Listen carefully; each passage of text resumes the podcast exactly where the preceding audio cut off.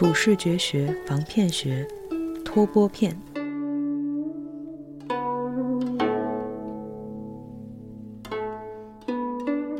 一，假马脱段。江西有个姓陈叫陈庆的马贩子，常常到南京承恩寺前三山街做买卖。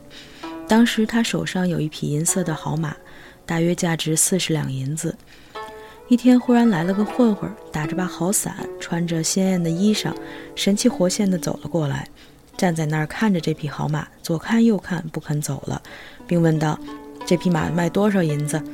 陈庆说：“四十两。”那混混说：“我买了。”但得回到家去订约兑银子。陈庆问道：“您住在哪儿？”那混混说：“就住在洪武门。”于是那混混就骑上那匹银色宝马，陈庆也骑着马跟在后面。走到半道，那混混见到一缎子铺，就下了马，把伞放在一家酒店前头，叮嘱陈庆说：“麻烦您帮忙看一下，等我去买上几匹缎子，一会儿咱们就走。”陈庆心想：想来此人必定是个有钱人。这笔买卖想必是能成的，便一口答应了下来。那混混步入缎子铺，故意与伙计讨价还价。等到卖缎子的伙计讥讽他不识货时，那混混立刻装出一副气恼的样子，说：“我去找个识货的看看，回来再跟你说价钱，怎么样？”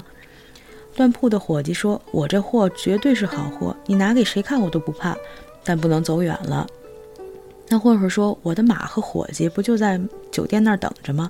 有什么可担心的？”说着，把缎子拿过来，出门就逃之夭夭了。缎铺的伙计一看那人的马和伙计还在，心里也没什么不放心的。再说陈庆，等到都快到正午时分了，还不见个人影，心想肯定是上当了。这人哪里是个富翁，肯定是个混混。便丢下那人的伞，自己骑上那匹银色宝马，又牵上自己骑来的那匹马，准备打道回府。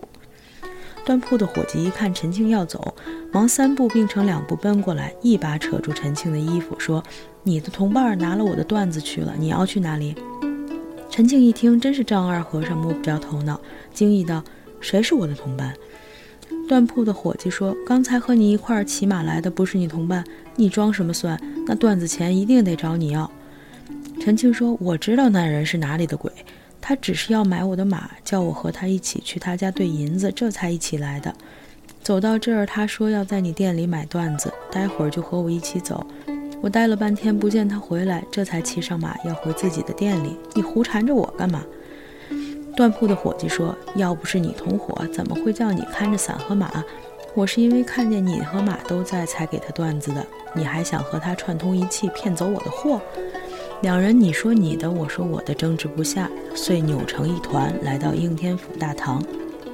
那缎铺的伙计先把事情诉说了一遍，并告陈庆欠了他的缎子钱。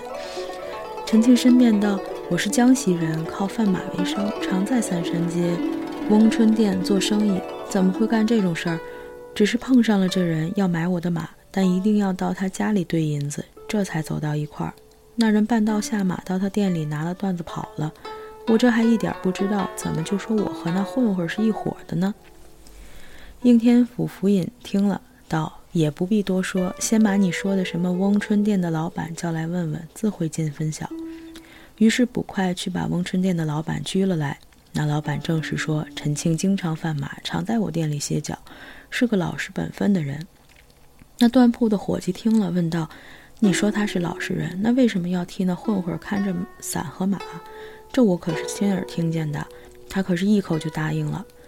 陈庆解释说：“叫我看着伞不假，可我答应是因为他要买我的马的缘故，总不能说因为我帮他看着伞，就说我和他是一伙的吧？”官员问道：“那人走时拿伞没有？”缎铺的伙计说：“没拿。”官员说：“那此人肯定是个骗子，无疑了。”他想骗你的段子，并故意装着要买马，先把陈庆骗来给他做人质，以别人的马来骗你的货。这是三十六计中假道灭国的把戏。这是你自己上当受骗，怪罪不到人家陈庆。说毕，把两人都赶出了衙门，宣布结案。观察这些骗子也实在是足智多谋，骗人有术。就说这买马的骗子，他实际不是为了买马，而是要借买马之名行骗钱之实，所以先是满身绸缎，让人看了觉得他是个大富翁，接着又站在那儿装模作样的像马，使人觉得他是真想买马。等到了缎铺，又假称有马与同伴在外，令人信以为真，以致拿了缎子连卷而逃，达到了目的。至于给陈庆丢下把伞，与缎铺的伙计讨价还价，这也都是他骗术的一部分。如果不是府尹大人明察秋毫，断定这个骗子使的是假道灭国的把戏，岂不是要连累清白好人？虽说陈庆还总算没落到吃官司的地步。但那缎铺的伙计可是实实在在的被骗了一次，小人的骗术真是诡计多端，正人君子应该严加防范。